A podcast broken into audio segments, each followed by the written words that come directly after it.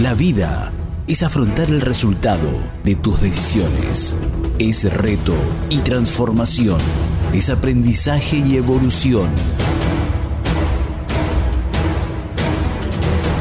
Cuando estás a la orilla de un nuevo amor, de una decisión, de una nueva manera de vivir, nace Entre Dimensiones.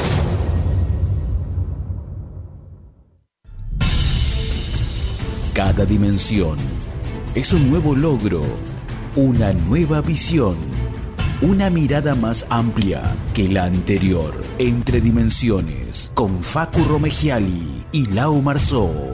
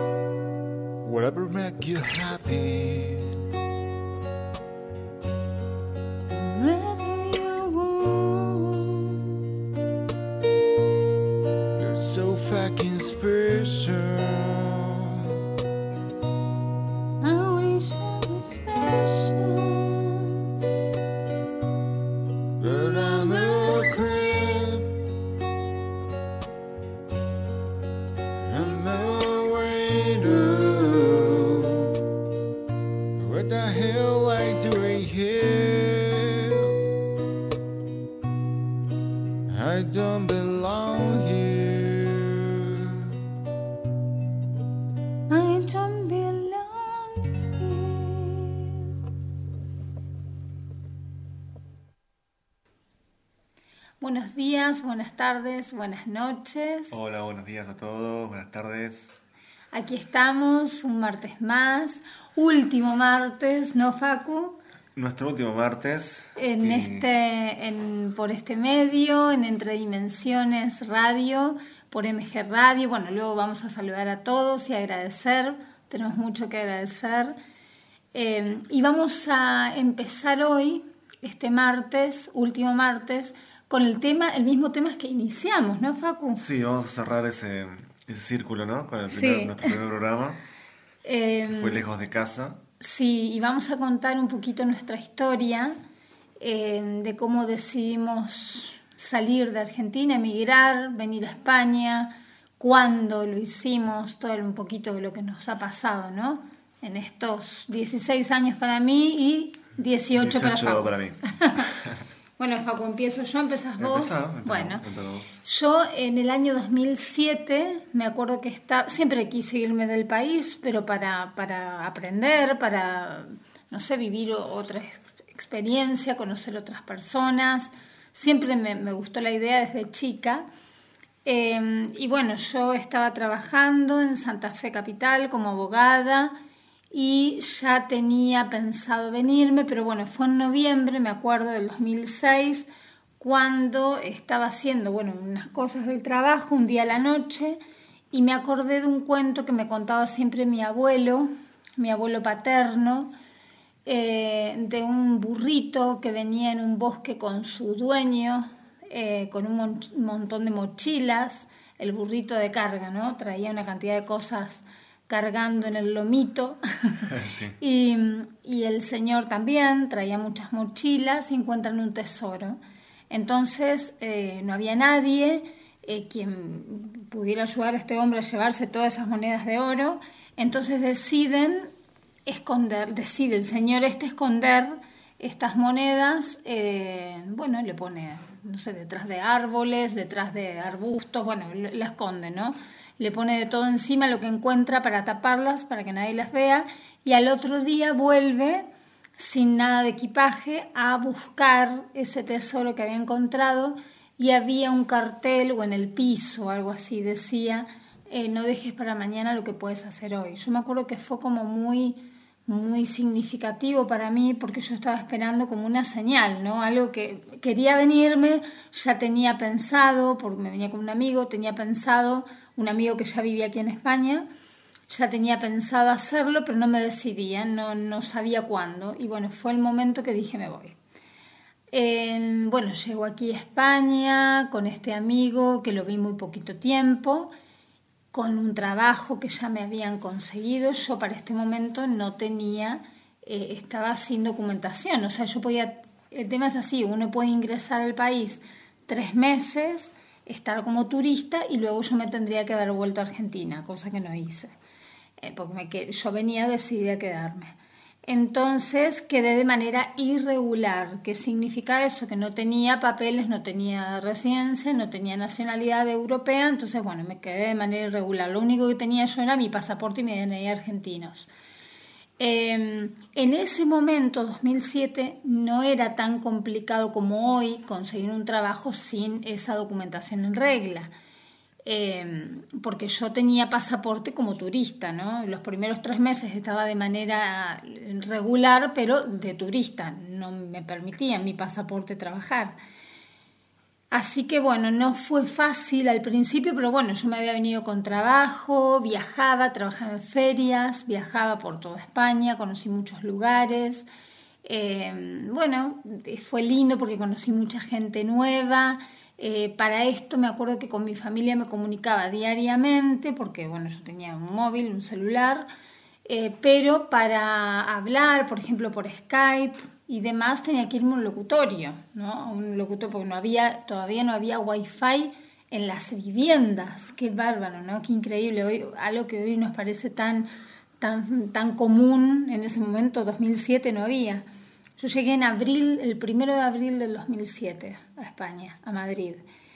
Eh, bueno, fue pasando el tiempo, yo iba conociendo gente, me iba pasando, una feria duraba a lo mejor un mes, dos meses, me llevaban a otra feria con el mismo jefe iba recorriendo España, me acuerdo que fui a Málaga, fui a Alicante, me enamoré, voy a resumir un poco, eh, me casé y al cabo de, bueno, y mientras estaba casada y bueno, en esa época homologo mi título de abogada, estudio más o menos un año eh, y en Málaga, en la Universidad de Málaga, eh, rindo 10 materias, porque 10 materias de abogacía no es poco, ¿eh? es casi la, carrera entera. Y me acuerdo que fui a homologar un 29 de septiembre, creo, si mal no recuerdo, que homologué del 2010. Homologo mi título de abogada, yo feliz. Y en ese interín, bueno, yo estaba embarazada, luego pierdo mi bebé, que esa fue una de las, de las cosas más tristes que me ha pasado aquí, porque bueno, estábamos solos eh, con mi ex marido y yo. Y bueno, eso llevó a, al cabo de unos meses nos separamos. Para mí fue un momento muy duro eh, porque me separé tanto de su familia, porque él tenía familia acá, tiene familia aquí, que yo los, los quiero mucho y tengo muy buena relación con ellos, pero en ese momento no podía, era como que tenía que distanciarme un poco, eh, porque bueno, yo estaba muy dolida, entonces como que quería cortar un poco los vínculos, ¿no? El lazo ese que yo tenía con su familia, Claro, difícil, ¿no? Porque mm, claro, al quererlos tanto, tener que cortar, pero bueno, era más- lo más sano para mí. sí, pasa muchas veces eso. Que uno termina la relación con una, con una pareja y, y también al mismo tiempo se termina el vínculo con, por ende, ¿no? Por lo- con los familiares. Sí, esa- pero, pero también después de un tiempo yo los volví a recuperar y... No, no significa un- que tengas que claro. ignorarlo ni se acabó y ya todos. un- Pasa tengo- que es, es, es- como un duelo para todo el mundo, ¿no? Claro, entonces bueno, pero yo al tiempo reanudé esos lazos y hasta hoy muy bien. Bueno, resulta que en más o menos en marzo, no, febrero del dos- yo me separo en febrero del 2011 y eh, bueno, fue para mí fue muy duro, fue algo como que marcó, ¿no? Mi, mi- porque antes era todo felicidad aquí en, en España y eso fue la pérdida de mi bebé y mi separación para mí fue lo más duro que me había pasado hasta ese momento, ¿no?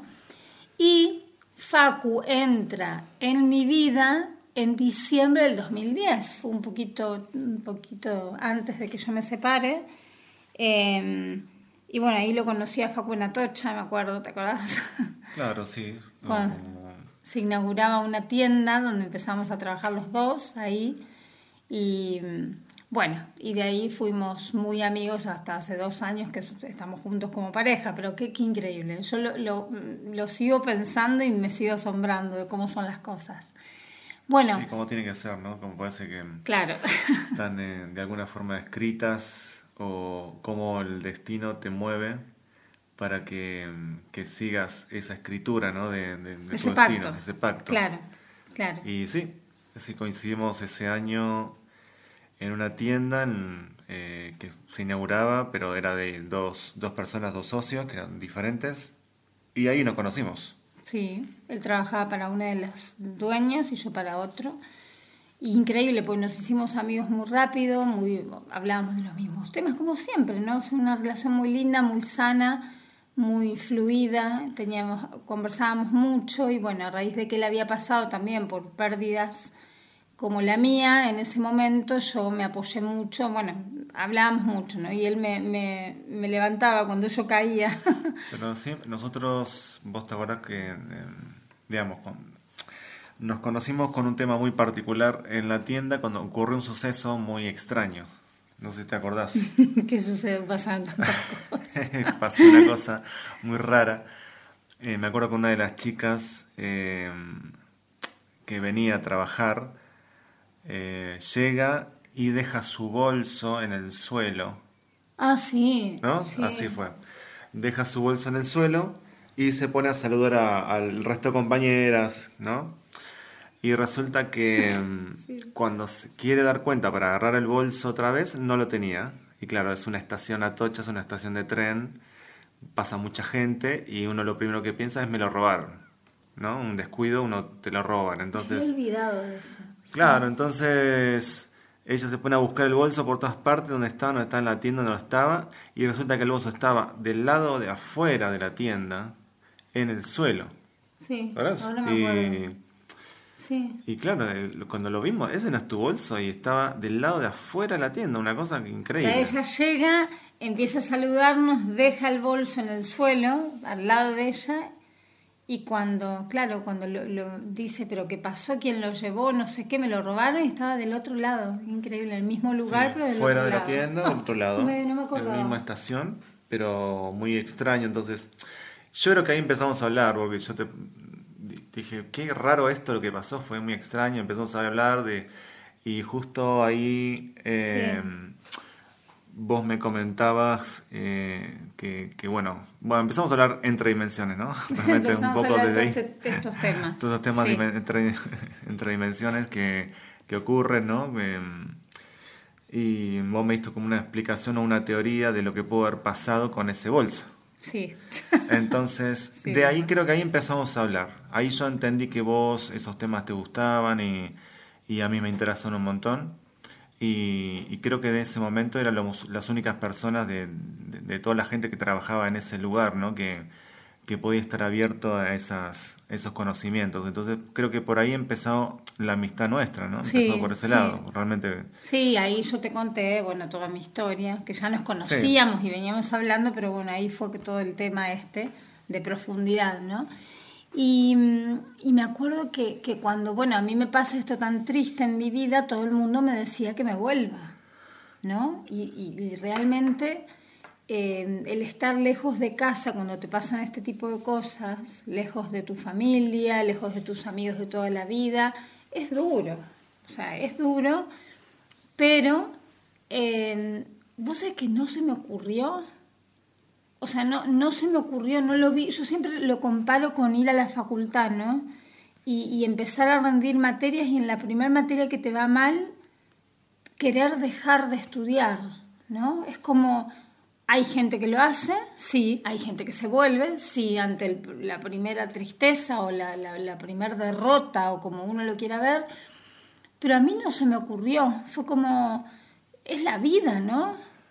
Claro, sí, Eh, sí. No puede salir todo perfecto, eh, hay que aceptarlo y hay que seguir, aunque uno le cueste, porque en esos momentos uno, uno se olvida de, la teoría, ¿no? Pero bueno, eh, me acuerdo que, que todo el mundo me decía, de hecho mucha gente pensó, yo ya llevaba en España tres años, era como, bueno, ya está, ya viviste la experiencia, ya trabajaste, yo ya tenía residencia, ya conseguiste una residencia, bueno, ahora volvete, ¿no? Claro. Era como, ya está, ya viviste lo que querías vivir, ya la pasaste bien, la pasaste mal, eh, eh, volvete.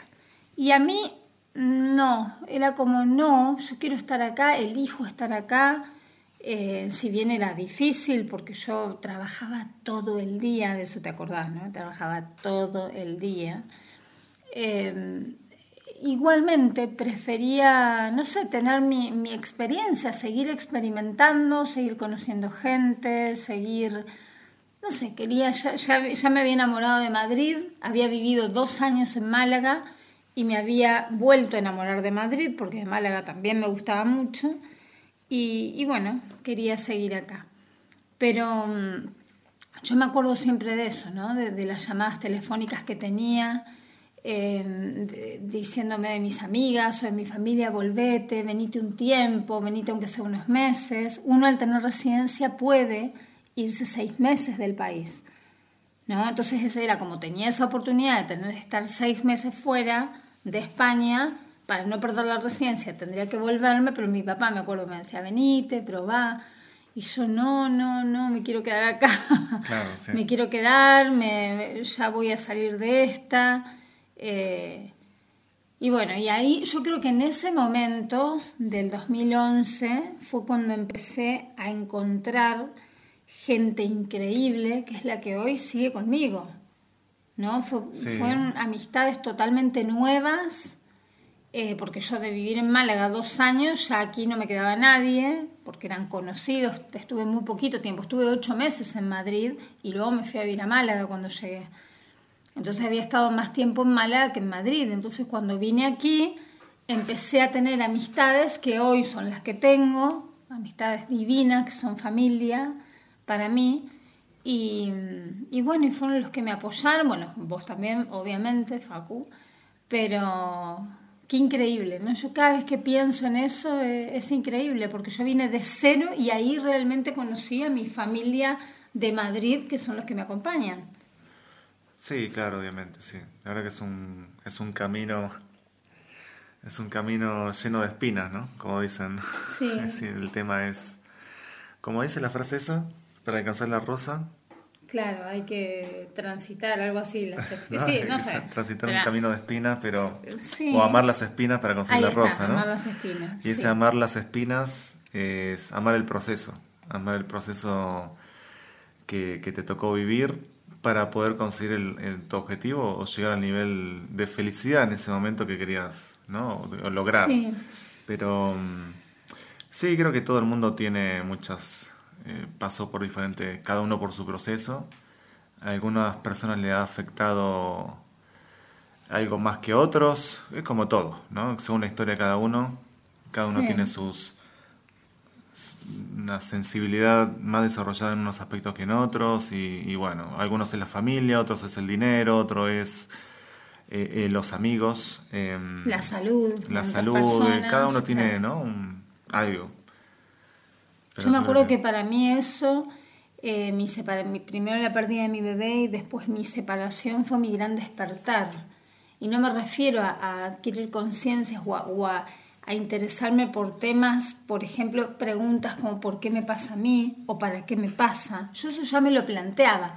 Pero me parece que en ese momento toqué fondo, siempre pienso, digo lo mismo, en ese momento fue donde realmente toqué fondo y dije, ahí empecé con esas preguntas que te marcan, que te, bueno, basta de sufrir, por ejemplo, porque uno cuando pasan estas cosas empieza como en un bucle, ¿no? El sufrimiento, estás triste, seguís triste y se- ese bucle que no terminaba, yo dije, basta, tengo que hacer algo y ahí empecé a trabajarme a nivel interior, eh, estudiando, buscando respuestas a lo que me había pasado, eh, buscando respuestas existenciales. Tenía preguntas existenciales, pero no tenía respuestas existenciales.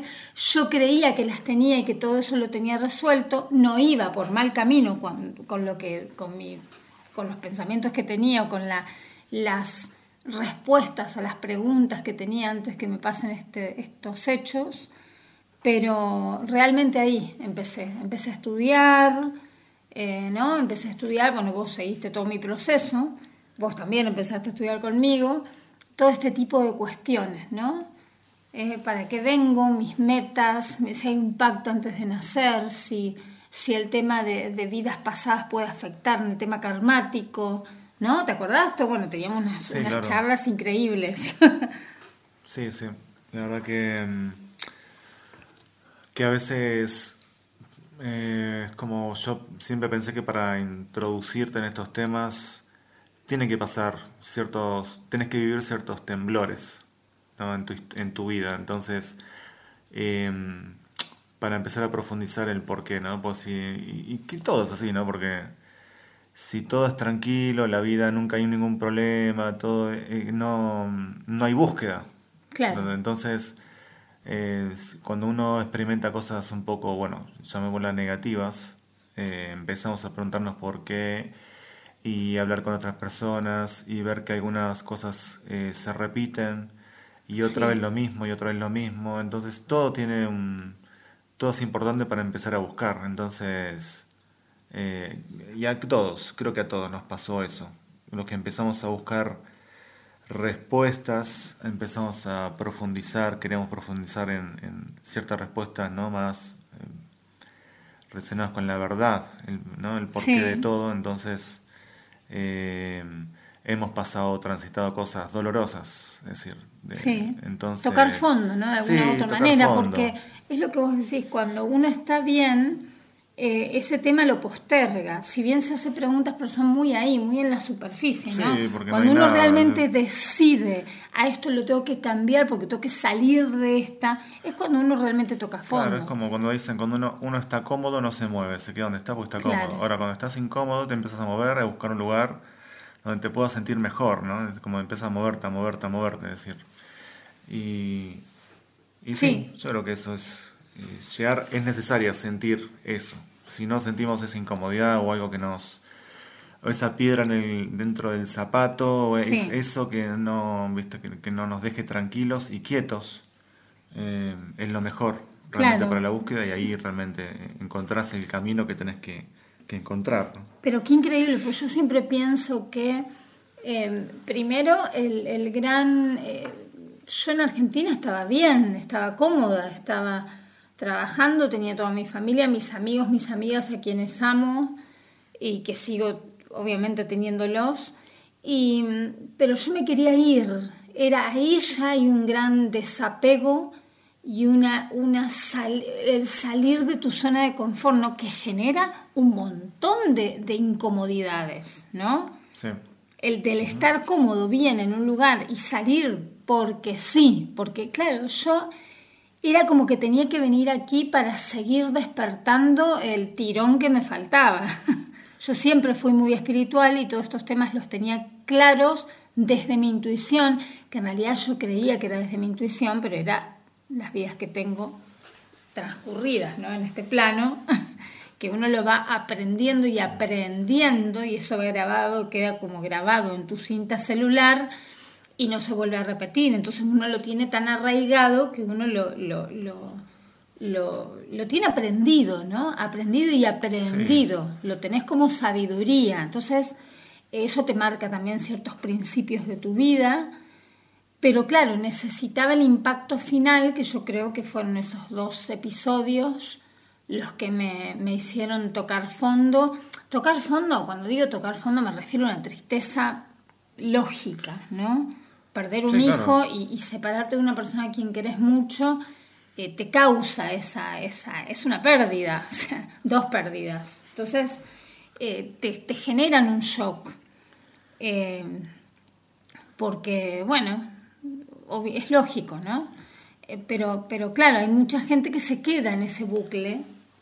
¿No? Claro, De- de- sí, conocemos de- gente que, creemos que conocemos gente que se ha quedado en Hasta uno se siente víctima, pues ¿y por qué me pasó esto? Porque en vez de preguntarnos para qué, te sentís víctima del, de, no de alguien, de la vida. Es como... Sí, vos te eh, cansaste de estar en esa en ese rol, en digamos. realidad, dos días me duró el rol Bueno, pero, mm, ahí empiezo a estudiar Hay todo que eso. está años y porque está cómoda ahí. Y yo creo que Sí. es lo mismo, es tocar fondo, es que ocurra un shock para despertarte, para darte, para moverte y también aburrirte de estar en el mismo rol, cansarte y decir basta, quiero moverme, quiero eh, vivir otra otra cosa, no otra, hasta- experiencia, claro, y además la única que podía poner el freno a ese bucle era yo misma. Nadie me va a sacar de algún lugar donde yo misma me puse o donde yo misma caí.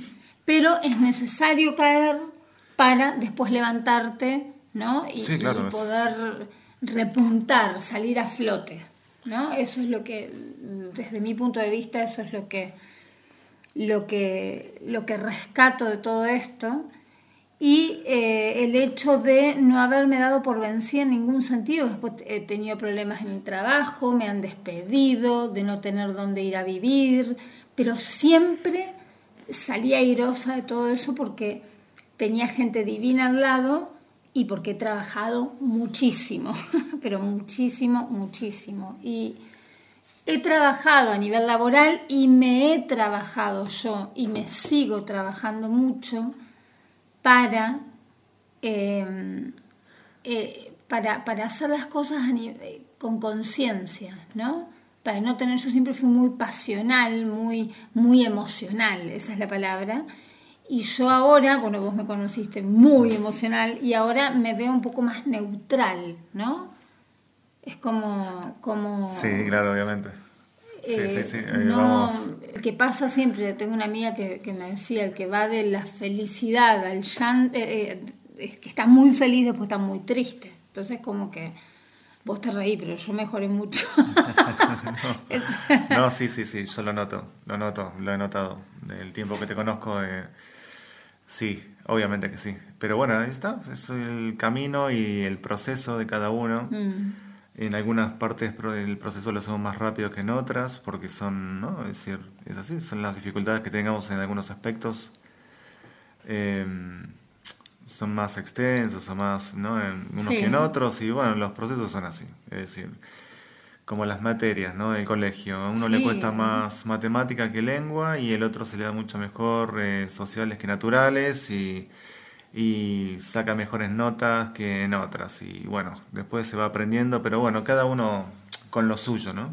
Y, Exacto. y Totalmente de sí, acuerdo. todas esas experiencias sirven para esto. Y lo bueno es darse cuenta, darse cuenta. Entonces, cuando vemos una persona que está atravesando un problema como una enfermedad o algo familiar o algo, algo o una duro muerte, o una muerte, separación. Sí. eh, nosotros automáticamente es como que por ahí nos vemos reflejados en ese proceso y sabemos por qué claro. está esa persona enfrentando ese proceso. Es por algo. Es, ¿Para qué? Claro. para que se Claro. es eso. Se activan, es como que se activan muchos programas evolutivos para esa persona en ese momento. Entonces, para su bien, obviamente, ¿no? Porque las cosas son como tienen que ser. nosotros no creemos que mm, los sucesos ocurren eh, al azar, ni porque, uy, pasó esto, y, uy, ¿por qué? Es decir, eh, todo lleva un porqué, y va como, son historias eh, o, o programas entrelazados unos con otros para desencadenar otros procesos. Entonces, Claro. Está todo como muy controlado. Lo que pasa es que ahora estamos acá, en este plano de 3D, intentando comprender. Eh, es como, no sé, ¿no? No sé cómo lo ves. Sí, yo siempre, siempre pensaba, hay como influencias en tu vida para que, no sé, vamos a poner un ejemplo, cuando sos chico o adolescente te peleas o te distancias de ciertas amistades, que después con el tiempo lo ves de lejos y te reís y te volvés a encontrar y demás, pero era necesaria esa separación porque ahí empezaban los programas individuales. Es como que hay programas colectivos, ¿no? Estoy hablando de evolución. Hay programas colectivos de evolución, por ejemplo, que en primer grado todos aprendamos a leer y escribir al mismo tiempo. Vamos a poner como ejemplo eso. Sí. Pero después, cada uno tiene que tener su programa individual porque a lo mejor a mí me cuesta en matemática determinada operación y a vos te cuesta otra. Entonces te vas separando, ¿no? Entonces Sí. yo, me, yo me di cuenta después que, bueno, y, a- y agradezco a, a mis procesos, ¿no? Agradezco mis procesos y agradezco a todas las personas que estuvieron en mis procesos de evolución o de programas o de exámenes, porque todas me hicieron ser quien soy.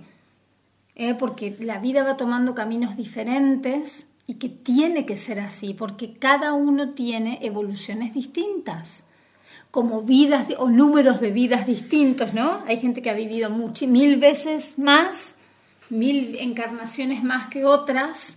Claro. Entonces eh, es lógico que se tenga que bifurcar ese camino y que no vayamos todos juntos desde siempre, ¿no? Los que estuvimos todos juntos en el colegio, en la primaria, no tenemos por qué ir en la secundaria, en la facultad los mismos. Pero te das dando cuenta que es la vida y está bueno entender eso. Hay gente que no lo entiende. Hay gente que sufre mucho porque no, porque éramos amigas y de un día para otro, que a mí me ha pasado, eso no sé qué pasó, tenía que pasar son los procesos que tenían que pasar para poder conocer gente nueva, para poder evolucionar, ¿no? Sí, claro que sí. Es justamente eso, la verdad.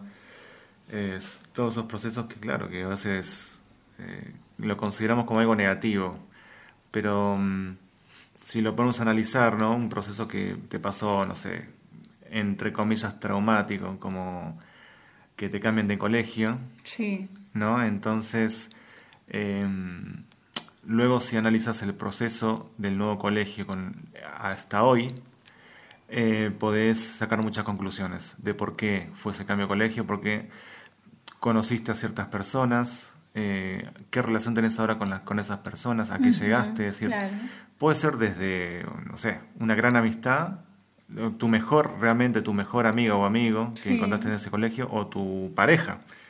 Entonces uno empieza a comprender de muchos movimientos que, que tenemos en la vida que se deben a algo, es decir, que algo hay detrás, eh, digamos, escrito eh, de alguna forma, ¿no? Como para continuar con ese, ese camino, como corresponde, ¿no? El tema es ese, el que en este momento, en este plano, uno no, no- es difícil entender y la etapa esa, ¿no? Es decir, no es que uno está súper despierto, es decir, bueno, eh, me derivan a otro puesto de trabajo. Esto es porque, no, tampoco somos robots, ¿no? Uno se empieza a preguntar, "Uh, ¿pero por qué? ¿Quién tomó está la bien decisión? eso, entrar en ¿no? eso, Pero claro. claro, sería lo correcto. Pero es, es una forma, bueno, habría que entrenar mucho ese, ese sentido, ¿no? Porque sería lo mejor, realmente. Claro. Lo ideal, ¿no? Pero sí, nosotros creemos que todo está, todo hay un porqué para todo y todos los procesos que tenga que enfrentar cada persona es por algo. Eh, no hay ningún malvado ni, No, ni nadie que no se haya Claro. olvidado de nadie, ¿no? Hablamos a nivel energía. Sí, sí. Eh, simplemente es un proceso que, que hay que pasarlo por ahí. Nadie es malo ni bueno, ni nada es malo ni bueno. O sea, es como, es que depende cómo uno lo mire, porque lo que hoy puede ser, lo- o lo que me pasó, que me pareció que fue lo peor del mundo, fue lo mejor que me pasó, para dar el paso que di. Claro. ¿eh? Y así todo. Entonces es como que agradecer los procesos. Yo creo que está bueno eso. Agradecer. Vos una vez me dijiste eso. De hecho, hiciste un video agradeciendo a mucha gente que estuvo siempre con vos. Es agradecer a las personas y a los procesos. Sí. ¿no? Agradecer al colegio este, que es el planeta Tierra, que es un gran colegio en donde venimos a aprender a agradecer. Eh, como decían los mayas, estamos desde el 2012 viviendo los últimos momentos en este periodo electivo, del periodo electivo. Hay que agradecer, agradecer el proceso, agradecer eh, a todos, a todos, hasta los animalitos, a las plantas que tenemos, a los animalitos que nos rodean, eh, que son prójimos. Eh, agradecer, agradecer, agradecer, porque gracias todo y todos hicieron que nosotros seamos hoy quienes somos. ¿Qué te parece? Sí, claro, todos fueron parte de tu camino. Entonces, Mm, Acá están todos. Estamos, nos reímos porque están todos. este, Nuestros gatitos sí. y nuestro perrito. Eh, sí, yo creo que sí, es agradecer cada momento, cada momento eh, de ese proceso que te hace ser quien que te hizo, ¿no? O Sí. ser quien sos hoy. Entonces, todos, todos esos momentos amargos y dulces eh, que te brindó ese, ese proceso es quien hizo cada parte de, ¿no? Quien ayudó a construir cada parte tuya, ¿no? Claro. En, este, en este último, este tramo, ¿no? Exactamente. La verdad que sí, yo creo que es así.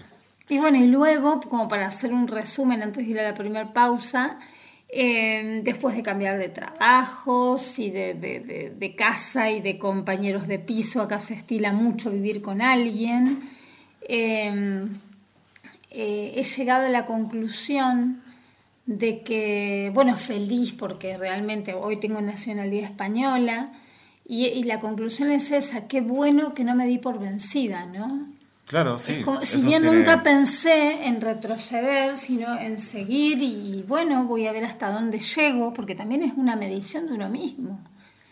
Eh, Uno cuando, cuando viaja, cuando emigra, se encuentra solo, Eh, porque yo tenía así, tenía amigos, amigos, pero todos tenían su familia. Nadie me ha dejado sola, pero todo el mundo estaba con su familia, lógicamente. Cosa que si yo estaba en Argentina, a lo mejor los dolores eran no tan fuertes porque me sentía más arropada, ¿no? Porque siempre tenés la casa de mamá y papá y de, mis, de tus hermanos, ¿no? Esto es como... Pero, pero es como... Mi conclusión es que no darse por vencido. Conocemos a mucha gente que ha venido a vivir aquí, se ha ido a vivir a Estados Unidos, por ejemplo, también, y que ante la primera dificultad ya están pensando en volver. Sí, a la primera, como dicen en Argentina, la primera de cambio. este, ya se están planteando, están calculando el billete de vuelta, a ver eh, cuándo, y, no, es muy, muy deprisa. Pero bueno, es, es por esa, yo creo que es por esa, qué sé yo, no sé. Cada, cada persona, no sé. Claro, porque tienen su programa también. A lo mejor sí, Sí. tienen que, ante la primera, la Primer primera temblor. cosita, primer temblor, volver. Porque a lo mejor su programa evolutivo en este gran colegio no era estar aquí. Tenía que estar el tiempo que estuvo. tal vez a nosotros nunca se nos ocurrió volver hasta ahora, porque hasta ahora teníamos que estar acá. Sí, ¿No? todo, todo es. Es que realmente uno cuando estaba acá y, y lo ha pasado en ciertos eh, momentos con mucha incertidumbre, ¿no? Es, es lo que a veces nos mata, la incertidumbre de, Claro. de si voy a seguir trabajando, si voy a tener trabajo, si voy a eh, poder seguir viviendo acá, es decir, mucha incertidumbre al no tener quizá tus, tu documentación en regla, digamos, es Claro. como pensás en todo eso, entonces eso es lo que por ahí te invade, todos esos pensamientos te invaden y, y es lo que más te, te da como, te pone un poco nervioso, ¿no? Es decir, pero eh, nosotros por lo menos creo que, que optamos por, por utilizar todos los recursos a- al máximo del, digamos, lo que tenemos. En el sentido, voy a agotar todos, todas las, todo lo que tengo para ver si realmente puedo estar acá o no. No a la primera, de primer temblor, es ya plantearme volarme, ¿no? Porque por más que te hayan invitado, te hayan contado una historia, nunca pensaste que iba a ser fácil. No. claro. Entonces- Como todo, es que nada es como fácil. todo. Eh, entonces, claro, hay personas que toman esa decisión muy rápido o, o se ponen muy nerviosas muy a la semana. En la Sí. semana no, no es nada, es una semana no es nada. Y Un año no es nada. claro, no, se pasa volando. Y aparte de todo lo que vivís, ¿no? Y, pero yo creo que agotaría, yo mi, mi, mi plan fue siempre fue ese, es agotar todo, todo, todo, todos los recursos para decir si realmente no va, no va, pero decir lo intenté todo, ya está. Claro, para no voy, después, claro. Esa es mi, mi forma, ¿no? Es decir, eh, Yo siempre dije lo mismo, el hecho de que uno llegue a, a 90 años y mirar para atrás y decir, yo hice todo lo posible para lograr esto. Si no lo logré fue porque no, tendría, no tenía que haberlo logrado, ¿no? Porque mi, mi, mi, mi pacto o mi meta o mi misión o mi destino, por así llamarlo, sabemos que es pacto, no era ese. Pero si no, es que no hay peor cosa que no haberlo intentado desde mi punto de vista. Entonces, la, la, mm, lo que nosotros sugerimos, si hay alguien que está pensando en emigrar o que está pasando por estos momentos en, en un país que no es el suyo, es no tiren la toalla. No, no, eh, siempre hay algo o alguien que va a estar ahí, ¿no? Siempre hay algo que aprender, porque en realidad, si tenemos que, eh, desde nuestro punto de vista, desde, desde nuestras experiencias, eh, lo que aprendimos que cuando uno se da cuenta que esto es un examen del gran colegio, el examen desaparece, ¿no? sí.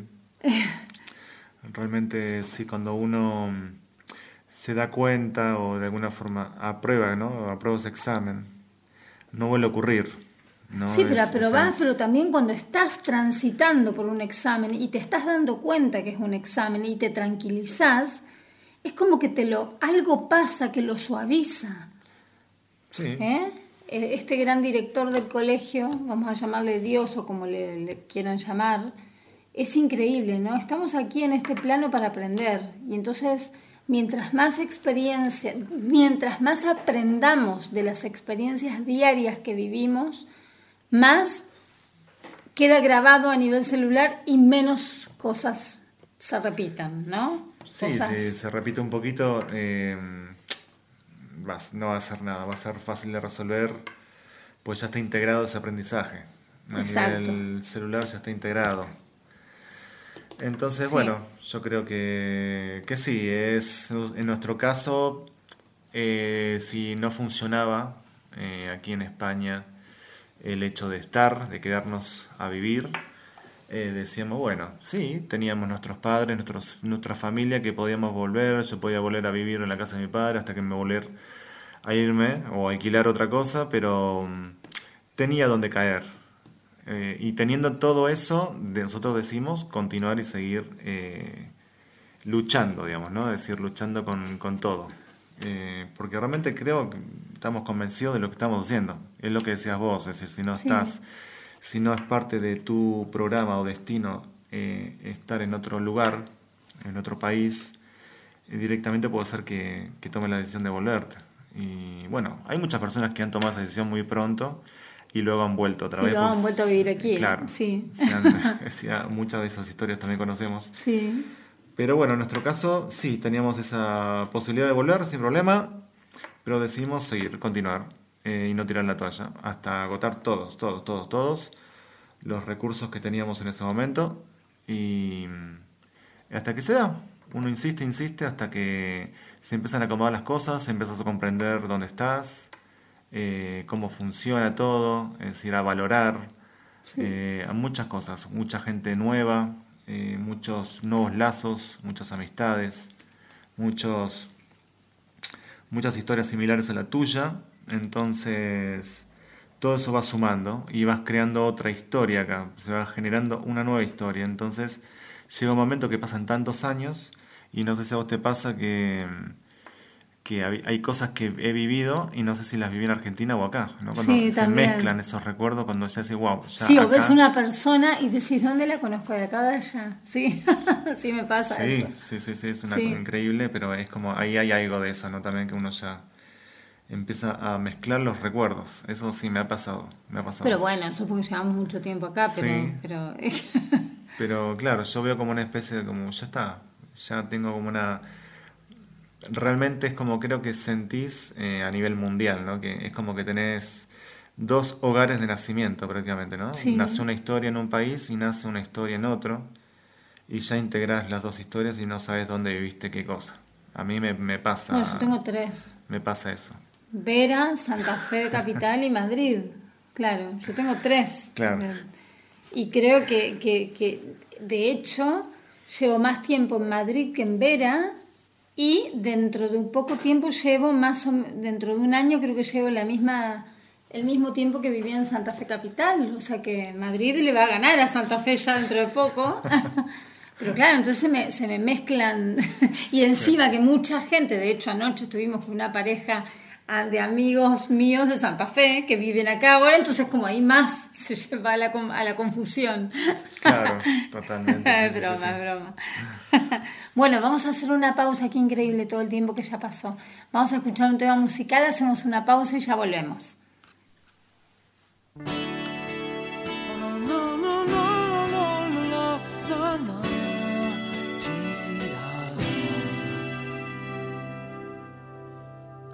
Los jardines me llama sin cesar.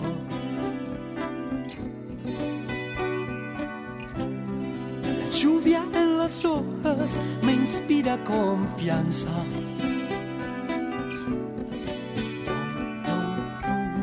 Los árboles se agitan, bendito sea este viento.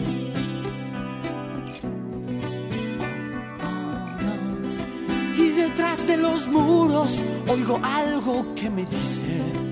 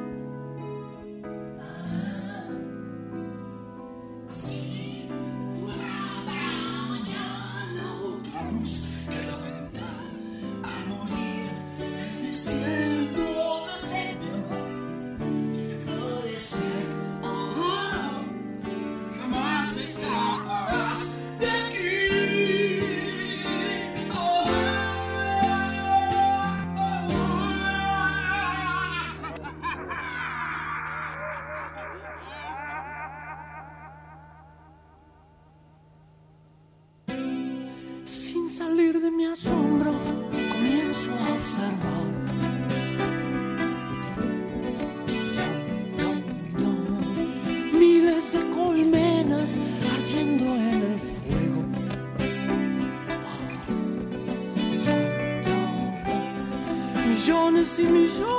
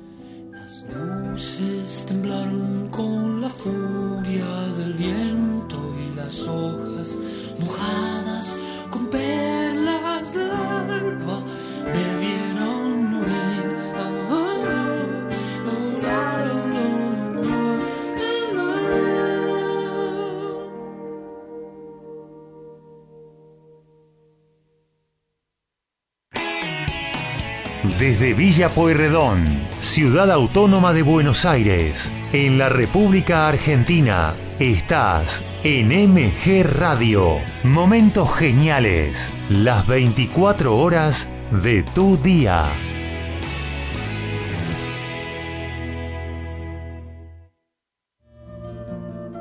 Mabel Rodríguez, clases de canto, interpretación, trabajo corporal y vocal. Comunicate a nmabelr@hotmail.com o al Instagram arroba nmabelr. Animate con Mabel Rodríguez.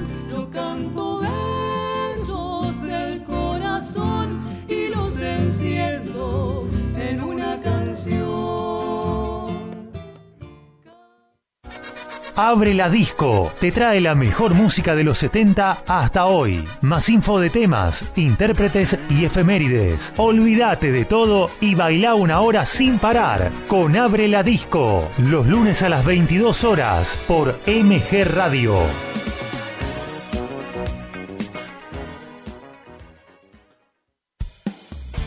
Racing Sport, Pablo Margolis y Equipazo, con toda la actualidad de la academia, entrevistas y el día a día futbolístico e institucional. Racinguista, no te podés perder a Racing Sport, los martes a las 20 horas por MG Radio.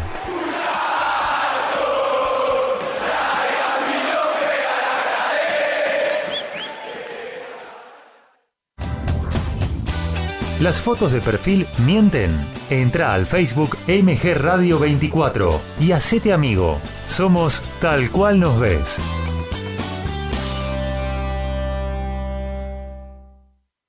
TMO. Durante 30 minutos viví tu momento ovalado. Toda la info del rugby con Alfredo González. TMO. Va los miércoles a las 23.30 por MG Radio.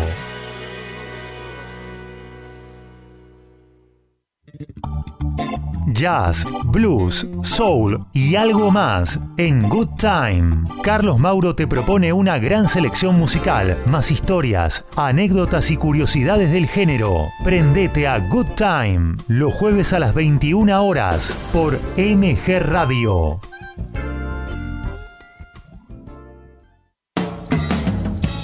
Hola, soy Sergio Grosso y te invito a participar de El Acompañante todos los viernes a las 21 horas. Los temas de la vida abordados desde el conocimiento, la literatura y la música. Acordate, El Acompañante, viernes 21 horas, aquí en MG Radio.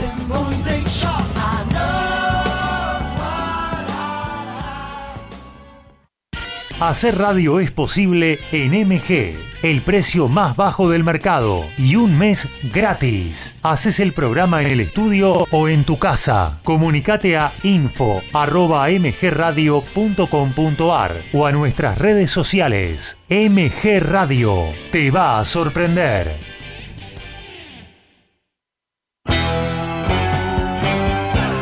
Estás en momentos geniales. Estás en MG Radio.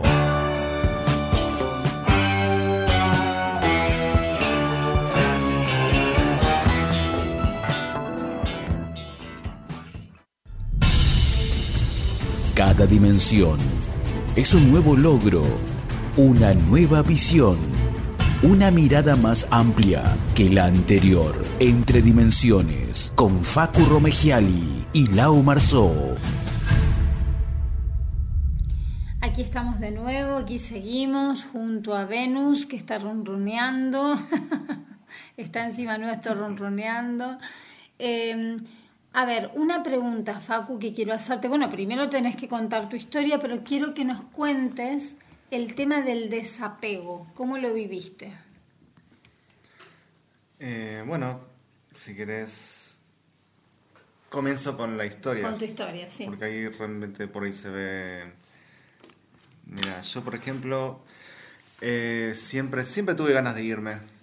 No sé por qué, pero mm, tenía ganas de irme a otro país a vivir y conocer y tener otras experiencias. Entonces, cuando me preguntaba qué país me gustaría irme, eh, no, no veía ningún país de, mm, eh, de Sudamérica, porque digo, para irme a un país de Sudamérica, para eso me quedo en el mío, porque realmente es como va a ser un poco lo mismo, que no digo que somos lo mismo, cada país, como sabemos, tiene su campo magnético, Sí, su gente, sí, todo bien, pero yo quería algo un poquito, un cambio un poquito más radical, digamos, ¿no? Entonces yo decía, eh, siempre me, me- me interesó eso. Entonces al principio surgió una oportunidad de irme con un amigo, irnos a Estados Unidos, a Nueva York, eh, porque un, eh, su hermano trabajaba ahí, entonces eh, nos comentaba que bueno que, que era muy factible, que, era, bueno, que podíamos ir, que a través de él podíamos conseguir trabajo donde él trabajaba y, y a mí me, me interesó mucho la idea, realmente me, me, me encantó. Yo tenía, era, no sé, eh, tendría 20 años y, y me, me encantaba la idea. Aventura, aventura total, en, y genial. Yo, yo digo que sí. Si no va, no va, total. Mira, era, era mi mentalidad, ¿no? Bueno, también sigue siendo mi, mi mentalidad. Que si no es, no es y... Va a pasar y- algo y para que paso vuelvas. página, a otra, Claro. decía otra cosa. No, no me voy a quedar con nada. Decir, más tenía una edad, 20 años, digo, bueno, ya. Y resulta que no se da, esa oportunidad no se da porque justo ocurre lo de las Torres Gemelas en 2001 y, y era difícil entrar al país, para sacar un visado iba a ser más complicado, y todo mucha historia. Entonces yo, en ese aspecto, cuando veo que es muy complicado, que hay mucha traba, mucha burocracia y no, y no, y no, yo lo veo como que habría que esperar un poco y, y ver otro lado. Que fluya, Que ¿no? fluya. No, Claro. no me gusta hacer las cosas muy en contramano, eh, muy rebuscadas, no me gusta. A mí es- es- no me gusta esa. Es decir, eh, yo eh, apoyo todo lo que sea insistir, sí, lo apoyo.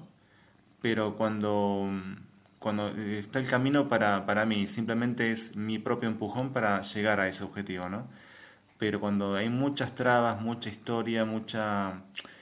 Yo considero que ahí tengo que hacer como mirar eh, a otro lado, en sentido, Sí, ampliar el panorama. ampliar el panorama, Claro. ver otras, otras oportunidades, ¿no? Porque no es la única, digamos. Hay Mm, millones, claro. miles, siempre las tenemos.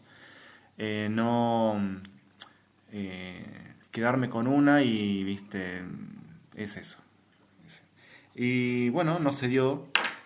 Este amigo me decía, bueno, podemos ir por España, eh, entramos por ahí, Estados Unidos, una cosa muy, es decir, eh, si, si veo una situación muy extrema, digo que sí a todo, es decir, vamos, nos metemos, cruzamos alambrado, lo que quieras, pero no, no era una situación como para hacer tanta historia, es decir, en mi lado no, por mi parte no, entonces lo mío era más aventura y esa aventura la puedo ver en otro país donde no tenga tanta, tantas trabas, ¿no? En ese momento.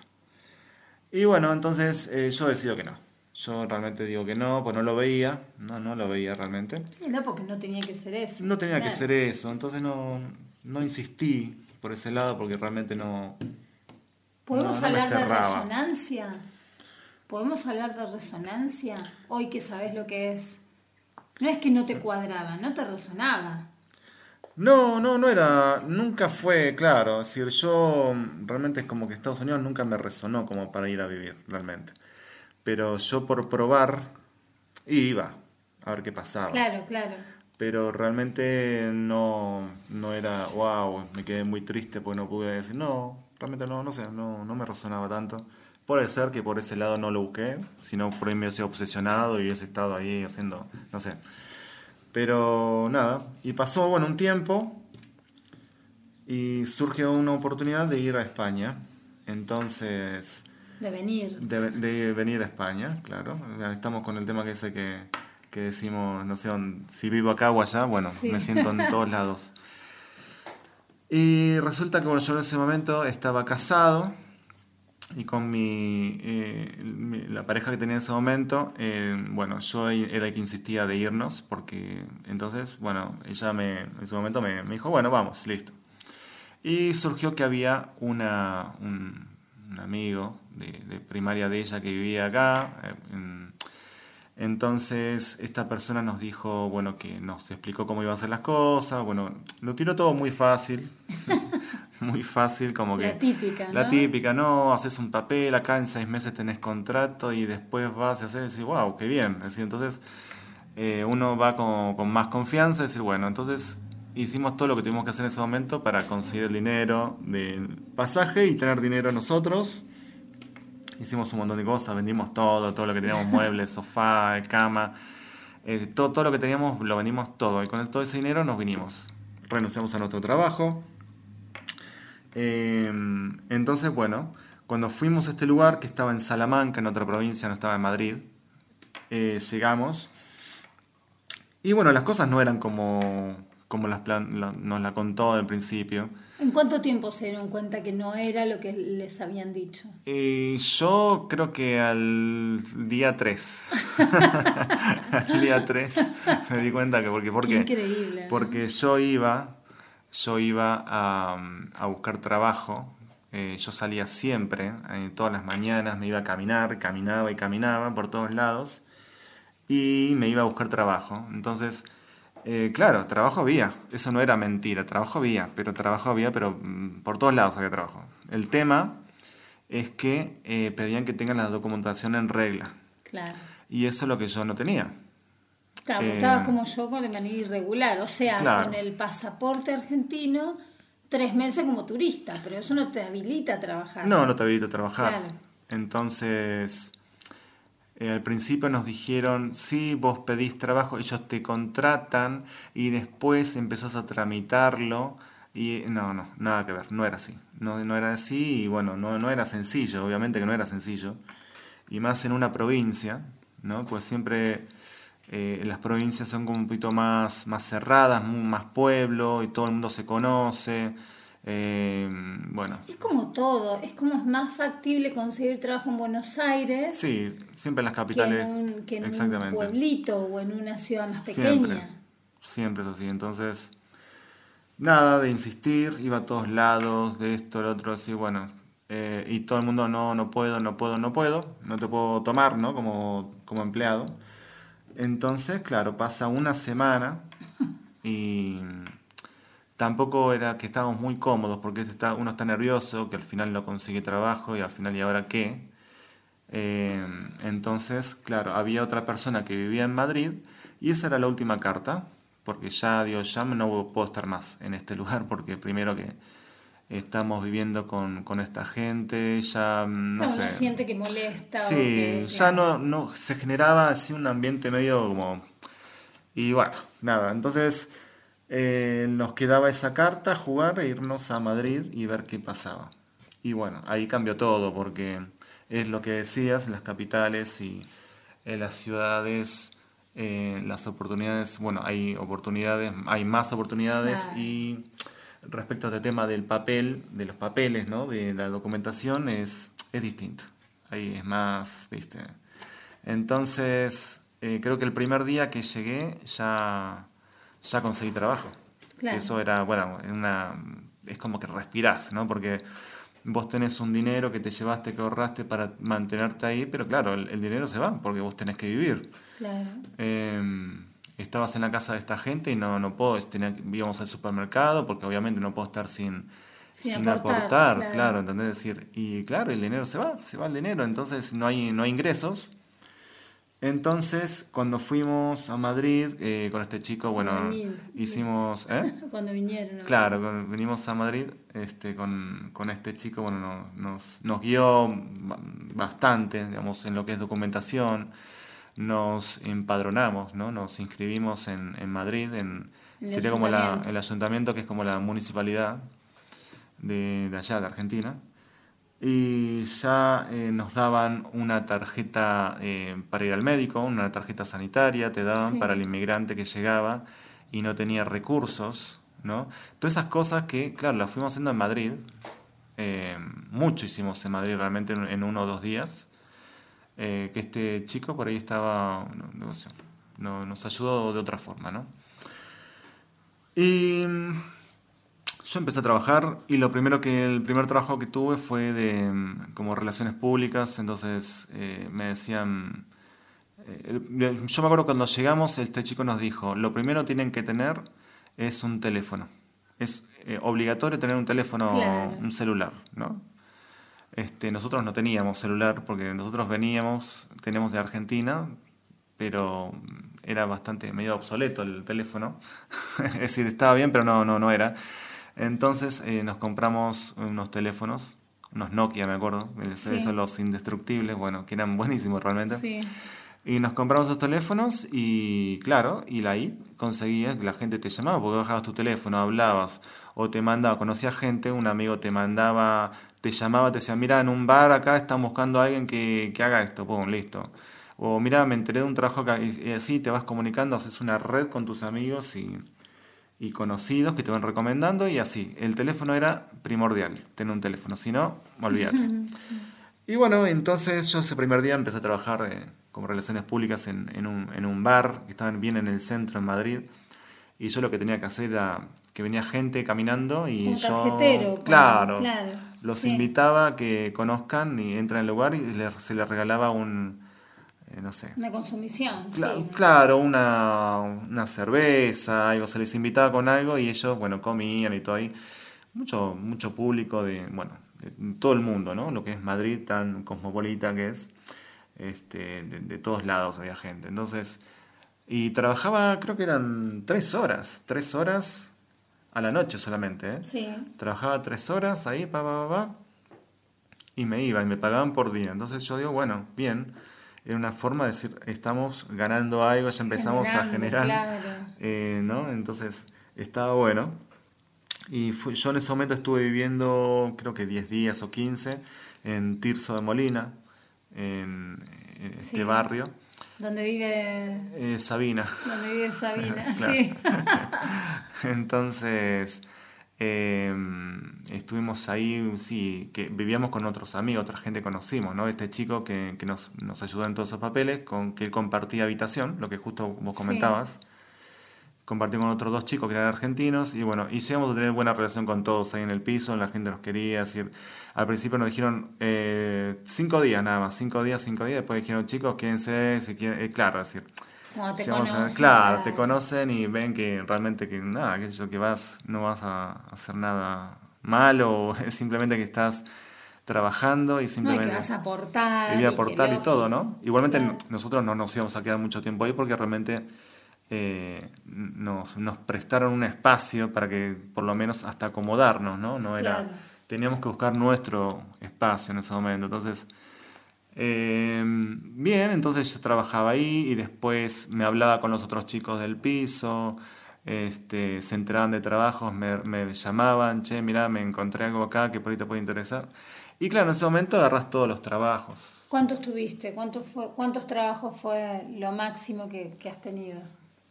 Y lo máximo, yo por ejemplo, estaba, que llegué a trabajar en un mercado, pero en ese mismo mercado trabajaba en dos puestos. Uno que estaba como hacía de delivery en una frutería. Sí.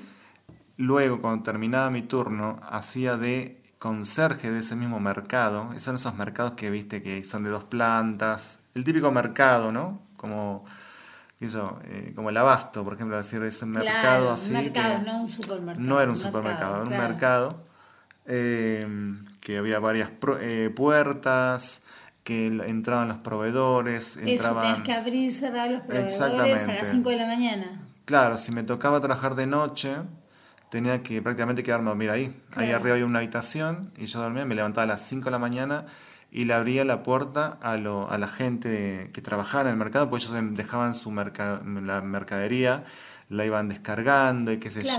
yo. Era una responsabilidad porque realmente imagínate que, que, bueno, ya ha ocurrido que la persona que tenéis se ha quedado dormido, no ha ido. Y Claro. entonces, eh, es decir, es un... Por eso bueno, entraste vos otra Claro, entonces entré y bueno, y, y nada, me encargaba de eso. Después, bueno, esos dos. Y después, eh, por la noche, trabajaba viernes y sábados, trabajaba y a veces un domingo de vez en cuando, en una discoteca. Claro.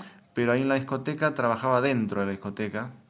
Yo me encargaba de, eh, que le dicen barqueros acá en eso, ¿no? Le- es ir como una especie, como una barca, digamos, ¿no? La tenés eh, agarrada ahí al hombro y vas cargando todos las, eh, los vasos que van Sí, dejando que la dejando gente por el camino. en el camino, en las mesitas y botellas y to- todo lo que sea vidrio, lo ibas cargando, eh, recorriéndote todo mientras la gente está bailando. Sí, es decir, sí. vos ibas pasando como viste lo que venden Coca-Cola en la cancha, Sí, bueno, así. Entonces ibas recogiendo todo lo que la gente, el tipo no quería que haya nada de cristal, nada, bueno. Claro, claro, Entonces, claro, entonces ir recogiendo, recogiendo, recogiendo todo.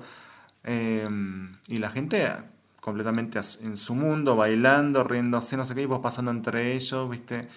Bueno, y, mm, y eso también eh, me pagan por día. Es decir, todos esos trabajos así eran, eran, te pagan en el momento, ¿no? Terminaba la jornada y te pagaban. Y todo, todo sumaba, ¿viste? Entre la frutería, y lo de Claro. conserje, después la discoteca. Y después lo que iba surgiendo, ¿no? Todos esos trabajos eh, que surgían en el momento, como, no sé. El de la inmobiliaria.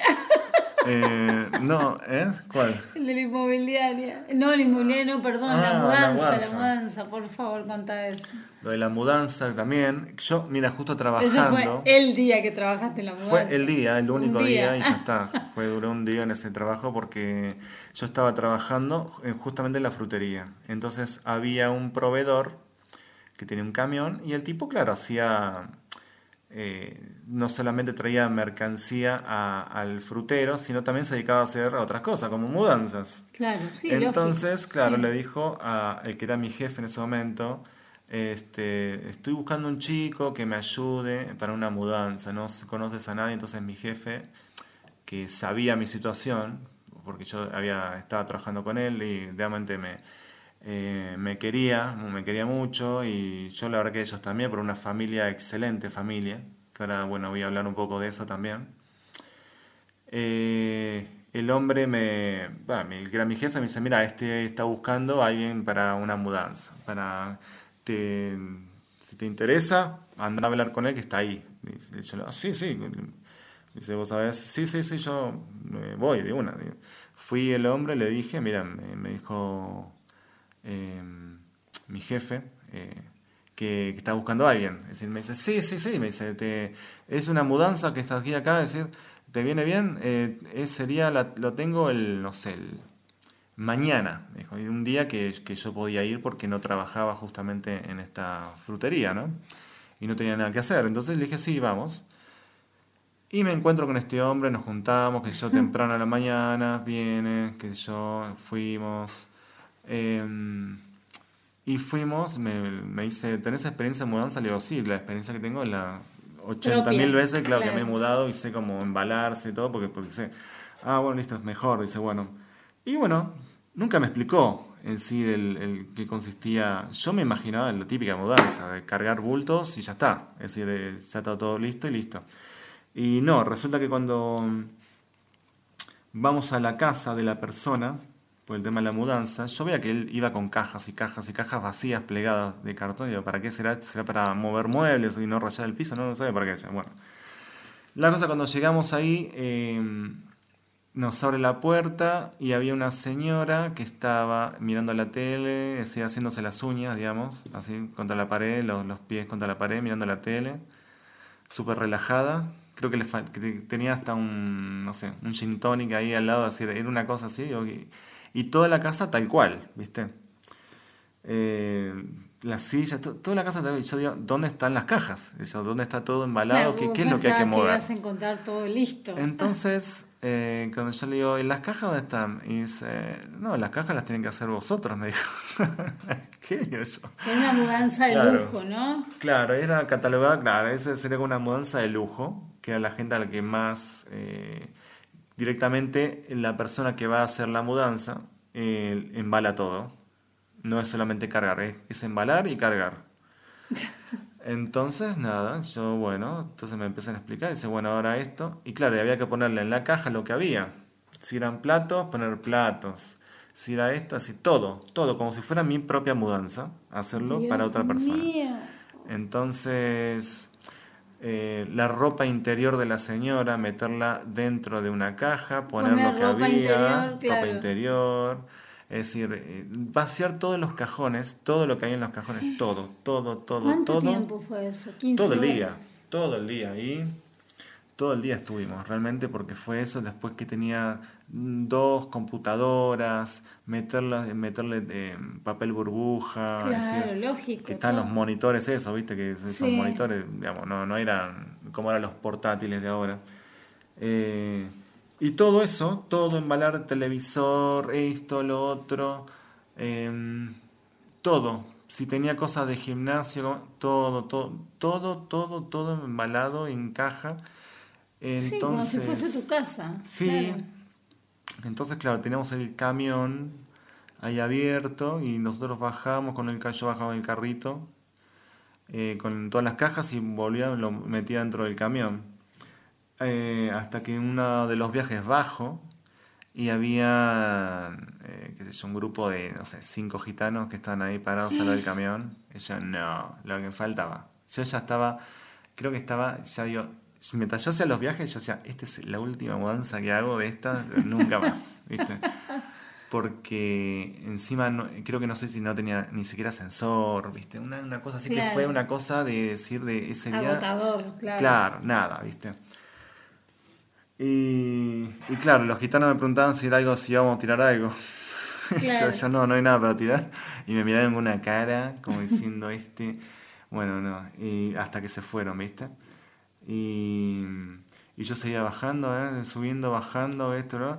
Hasta que se hacen, se hacen, se hace tarde, se hacen las 11 de la noche. Y había que dejarlas en la otra casa, donde se mudaban. Es que ahí no terminaba el, el día, ¿entendés? Claro. Entonces. Por suerte, no había que desarmar nada. Yo, lo único que falta, esto hay que desarmarlo y colocarlo en la casa y ya, ya está. Me Lo- la- muero. lo- claro, lo único que falta es que tengan que sacar plato por plato y ponérselo en donde tiene que. No, no, no, me dice, no, no, dejarle las cajas ahí, ellos se, que se apañen ellos, así que eso. Menos mal, digo, porque le- así. Y terminó ese día, bien, me pagó bien el tipo, todo, porque me pagó todo, me pagaba la comida, me pagaba todo. Cortábamos para comer, no es que estaba todo el día, ¿viste? Claro, obvio. Eh, era agotador realmente, pero me pagó, me pagó ese día, bien, todo bien. Y él ya quería contar conmigo para otra mudanza la semana que viene y yo le- ahí le dije que no. Fue el único no. trabajo que rechazaste. Fue el único trabajo que rechacé realmente porque, porque no, no, no, no, no me gustó nada. Entonces, eh, al día siguiente fue a la frutería, a la frutería fui con un- unos dolores de cuerpo, eh, me dolía todo, digamos, realmente. Y, y nada, me preguntaba, eh, me preguntaba a mi jefe qué tal, que me le conté todo y se reía y dice, no, sí, hay unos eh, que son así, medio esas mudanzas medias raras, dice, así que tenés que meterle toda la gente. Le digo, sí, dice, pero nada más. Y la verdad que mi experiencia con ellos en la frutería, esta, la verdad que era una familia, un negocio familiar era, ¿no? Yo trabajaba con, con esta pareja, eran dos, ella, eh, me acuerdo, se llama Mercedes, eh, y, Y me acuerdo que hablábamos mucho eh, con los dos de todo, ¿no? Él- ella era muy espiritual, era muy abierta Sí. a lo espiritual. Eh, él era un poco más estructurado, pero muy buena gente. Muy, muy buena gente realmente. Españoles ellos. Españoles, sí. Sí. Eduardo y Mercedes, me acuerdo. Y, y la verdad que ellos se portaron tan bien porque sabiendo que, que yo no tenía los papeles, no tenía documentación, ellos eh, me aumentaron el sueldo porque claro, fue yendo, empezó a ir como a ir bien el negocio, mejor, me había más pedidos y de pagarme, no sé, en, en su momento, que estaba súper bien, en su momento, ahora es- ese sueldo no, no es así, ¿no? Pero en su momento, te hablo del 2005, ellos me pagaban eh, 500 euros, ponele, me Claro, pagaban. Yo claro. trabajaba de lunes a sábado, pero trabajaba por la mañana solamente. Y lo único que tenía que hacer era llevar pedidos, nada más de ir por el barrio, ¿viste? Sí. Entonces me daba tiempo a la tarde para hacer otros trabajos. Entonces, claro, con este trabajo, con el otro y el otro, ya iba, ¿viste? Claro, iba. mejor, claro. Y ellos me aumentan el sueldo y me aumentan 100 euros más. Sabiendo que es una familia, que es su negocio, ¿viste? Su, su único negocio que tienen, ese es el del mercado. Y, y decidieron aumentármelo porque, no sé, que ellos veían que yo trabajaba bien, que siempre hacía las cosas, que era responsable, que no me quedaba dormido, que... Claro, Era otra experiencia, parece que habían tenido malas experiencias con otros, ¿no? Otros eh, trabajadores, entonces. Y mirá lo loco de esto, ¿no? Que eh, ellos llega diciembre y me pagan el aguinaldo. claro. Digamos, ese día me dieron 1.200 euros cuando me tenían que cobrar, ¿viste? Claro. Yo no lo podía creer. Imagínate, no lo podía creer porque... eh, Es que no pasa eso. no pasa eso, No. ¿viste? Sin... El tipo se puede haber agarrado, ah, no tenés papeles, te tengo contratado así, bueno, pero no. Y hacerse el, ¿entendés? el tonto y no darme nada. Y realmente yo ni me lo esperaba, obviamente es así. Y realmente, va y me, me dan que él vino con la señora y me dieron, mirá, esto para vos, esto es el aguinaldo. Es decir, yo no lo voy a creer. Qué la fue muy emocionante porque me ha tocado vivir la misma experiencia con otras personas Y y, no y pasaba no eso, pasaba eso ni de lejos, ni de lejos. Claro, Eh, me han pagado hasta las vacaciones. claro. Entonces, claro, ¿cómo no iba a estar agradecido con esta gente? Porque realmente mm, nadie te va a pagar las vacaciones en sentido Bueno, de forma ilegal, también, así. Pues todos el viste que por ahí se pueden abusar, decir, bueno, tiene papel, ah, ya está. Eh, no, y esta gente era muy, muy legal, realmente excelente. Y bueno, y se termina con ellos el tema del trabajo porque se hacen modificaciones en el mismo mercado, lo compra otro grupo y lo van a reformar. Entonces eh, la gente decidía si iba a continuar o no en ese mercado y ellos decidieron no continuar a hacer otra cosa, pues los indemnizaban. Sí. Entonces ah, con esa plata se iban y hacían otra cosa o, o iban a ver qué hacían ellos, me decían. No, no, no lo tenían muy claro, pero no querían quedarse. Claro, Y mucha gente no se quedó porque hay gente de que está hace muchos años en el mercado y cuando lo hacen tipo mm, hipermercado, tipo corte inglés, tipo así como todo, viste, perfecto, con la bandejita envuelta, eso no era... Se perdía la esencia de lo que es Del el mercado. mercado, claro. Entonces ellos no querían eso. Y se fueron, y se fueron ahí. Y la verdad que, claro, yo con, perdí el teléfono y mm, siempre busco por redes sociales, Sí. ¿viste? A ver si por ahí veo alguno o cómo están. La verdad que no, no, no tengo más, no, no tengo noticias de ellos, no, no sé. Y yo ni mía tampoco porque yo perdí el teléfono y perdí los contactos, ¿no? Un teléfono viejo que tenía ese, en ese momento. Pero bueno, la verdad que para mí fue una súper experiencia. Realmente hice tantos trabajos que nunca me imaginé que los iba a hacer. Eh, sé que estando en Argentina no los iba a hacer, pero no por. No por. que ay, no me parece hacer ese trabajo, sino por. No, no iba a tener la necesidad de hacerlos, empezando Claro, por ahí por una claro. necesidad. Pero porque estaba, estaba viviendo qué sé otra, otra vida, otra realidad, ¿no? Y acá me, me tocó realmente eh, vivir la experiencia de Sí, remangarme sí. realmente. Entonces, bien como se dice, ¿no? Es decir, sí, sí. este, y la verdad que es una experiencia en la cual eh, obviamente di con mucha gente genial, extraordinaria, gente mala, gente de todo, como en todo el mundo, ¿no? Como es así en la vida, ¿no? Das con mucha gente Y todo ese camino, ese transitar, esa experiencia, la verdad que no la cambio.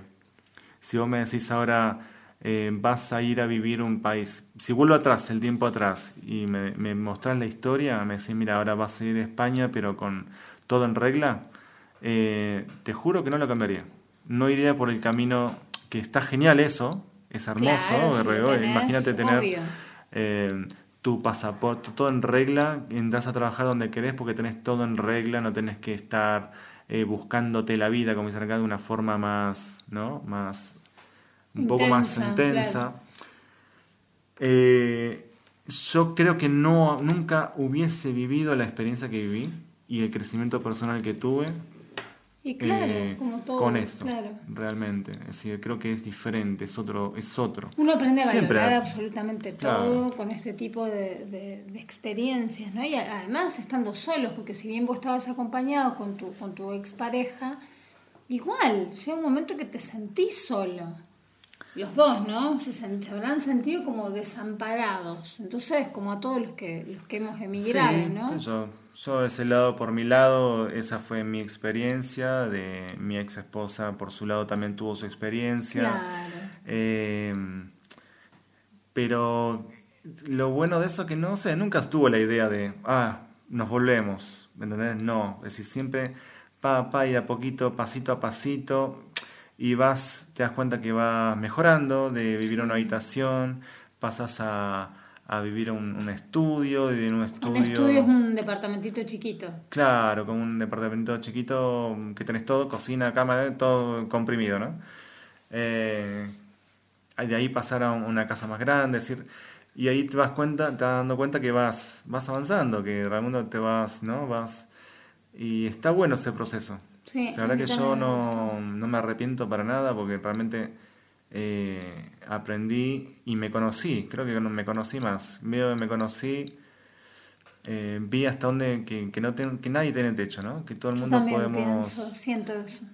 avanzar y seguir y hacer cualquier cosa, eh, que tenés muchas capacidades que no conocías y Desarrollar habilidades, yo también Sí. pienso y siento eso, ¿no?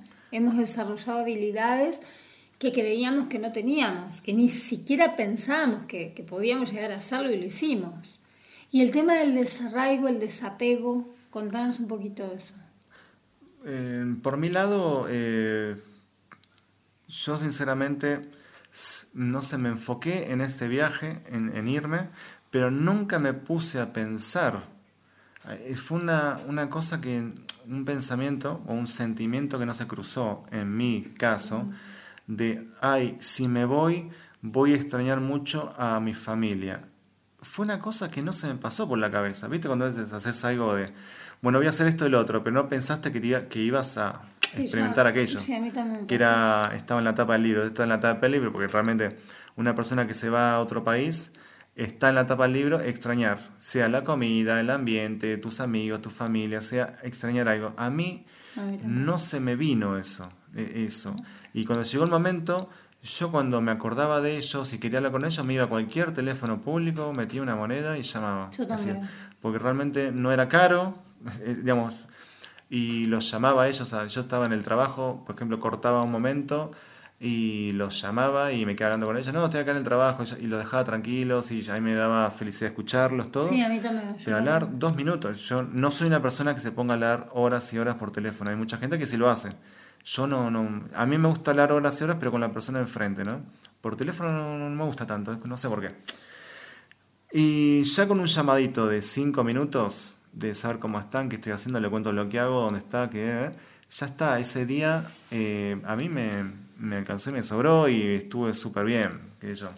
Obviamente que sí, volvés a Argentina, volvés a, a- con tu familia, los abrazar, a decirte, es, es otro compartir, es distinto. Sí. Es muy lindo, muy emotivo, pero a mí en ese caso eh, creo que soy desapegado. Yo también, Creo no- yo, yo también. A mí también Siempre, me pasó, no significa que no los quieras, ni, no, ni- obvio, ni que te, no ni que te importen, claro, no, que no te importa. Es decir, Pero yo creo que claro, eso era porque es- era lo que es habíamos otro pactado, ¿no? tipo, sí, yo creo Por que eso sí. no sentimos a lo mejor eso, eh, porque hay mucha gente que está hace años acá, igual que nosotros, y extraña horrores. Yo no digo que no, se extrañan momentos, hay momentos que uno, me encantaría estar ahí en un cumpleaños, en una fiesta, Claro, Navidad, sí. Sí, es claro. como, qué lindo, me encantaría estar ahí, pero no me genera tristeza el no estar ahí. O sea, bueno, pero al- tal vez es nuestra forma de ser, ¿no? Y eso Sí. depende de, de cómo No, uno yo- lo vea o cómo claro. cada uno sea. Pero No, sí es lo- verdad. Lo, respeto muchísimo cuando hay gente que dice, ay, extraño. y yo- sí, claro, claro, que sí. obvio. Totalmente. Yo creo que la primera vez que fui a Argentina fue a los tres años Mm, de estar acá. yo al año. Mm. Y, y realmente que, que sí, que, que tenía ganas, ¿eh? Tenía ganas de volver para saludar. Pero ¿qué pasa? Lo que a mí me pasaba de otras veces que he ido, eh, lo que hablamos anteriormente, como que esta es como nuestro segundo hogar, ¿no? Ya Sí, prácticamente... extrañar acá. Extrañaba acá. Yo iba por un mes y el día 22 ya me quería volver. Es decir, había visto a todos mis amigos, familia, compartido con ellos cumpleaños. Pero es como que digo, bueno, los vi a todos, me encantó verlo todo, ahora me quiero volver. Es una cosa así. Es algo similar como cuando vas de un lugar a otro en el mismo Argentina. Sí, Que claro. vas a visitar a alguien, tal, y decís, bueno, Eso en algún mismo. momento querés volver a tu casa. Pero, viste, cosas, claro, sabiendo que dentro de X tiempo voy a volver. No es que Claro. vuelvo el, me- el mes que viene. Es decir, es, sabes que por ahí en un año no vas a volver. O más. En mi caso he, he pasado así cada... que han pasado más de un año que no, Sí. no he vuelto. Eh, y, y todo, ¿no? Y así todo es como que seguías extrañando, yo me extrañaba, extrañaba España. Entonces, eh, todo bien, no es que era una tortura. Hoy sos, me faltan 10 días para volverme y estaba caminando por la pared. No, tampoco la pavada. Eh, pero se- ese sentimiento me llamaba la atención de cómo puede ser que, que tenga, que extrañe volver a España. En sentido, se hace Bueno, porque es 20, donde ¿no? te, te- Eh, te qué loco. Sí, muy loco. Me, pareció muy, eso. ex- muy loco eso. Entonces, nada, que eso es eh, eso. Pero bueno, esa es un poco la, la experiencia mía. Y bueno, eh, la, la conclusión a la que nosotros siempre llegamos cuando hablamos con personas que están en el proceso, ¿no? recién iniciando lo que nosotros iniciamos hace años, es no aflojar, ¿no?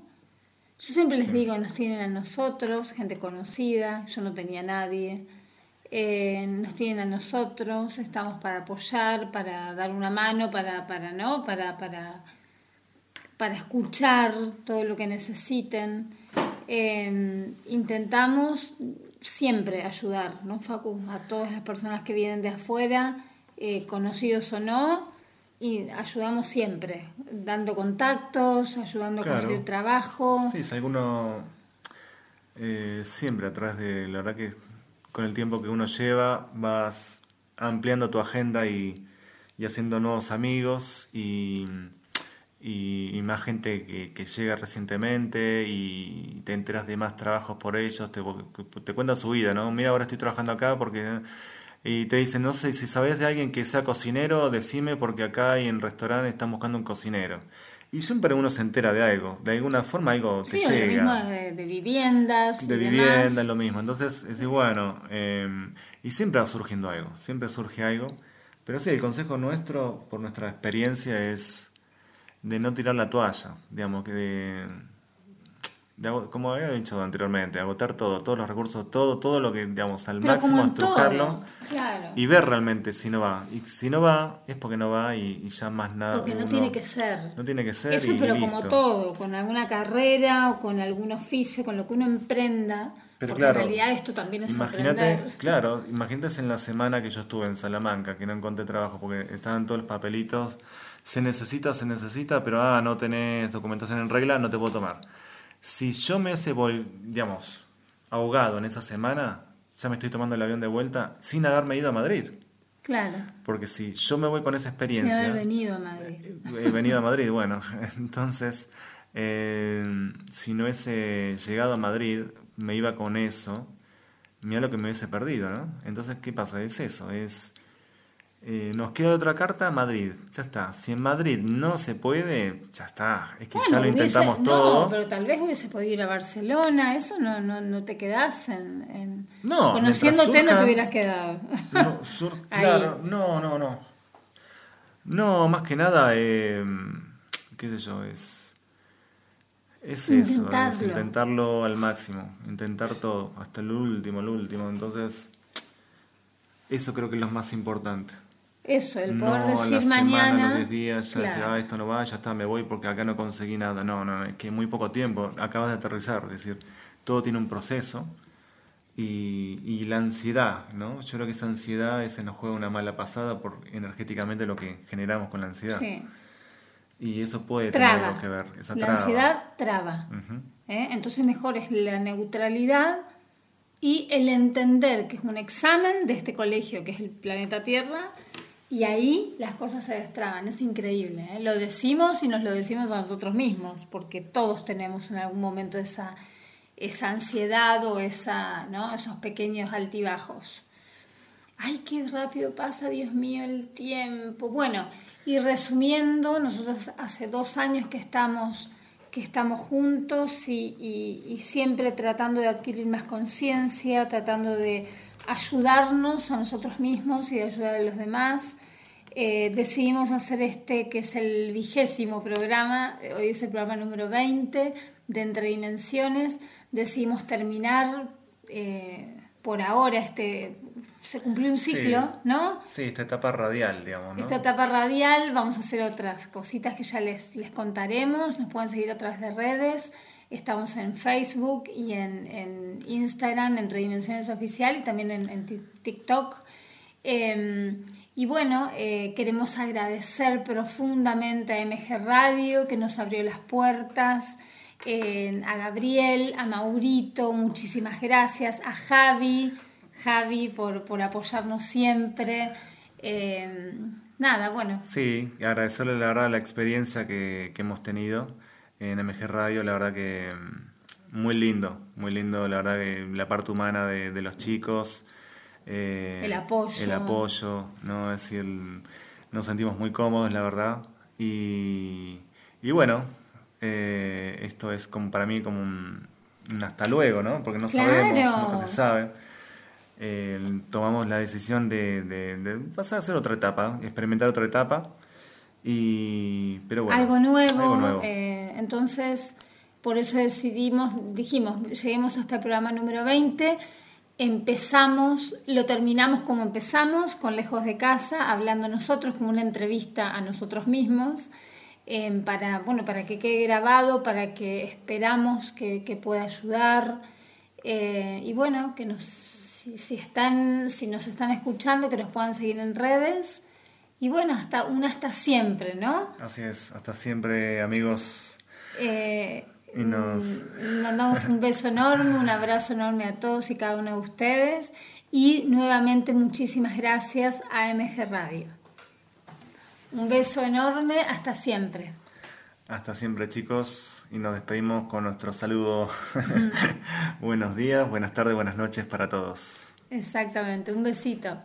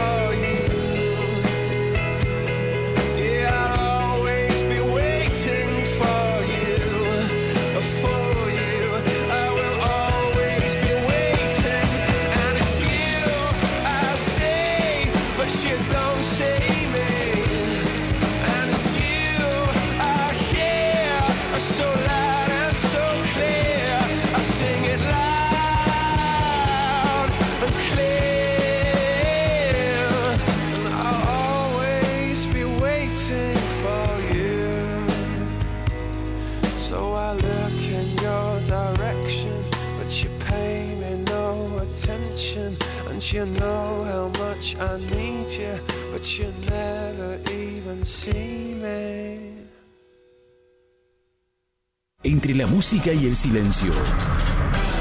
Entre la belleza y la fealdad, entre el miedo y la confianza, entre la luz y la oscuridad.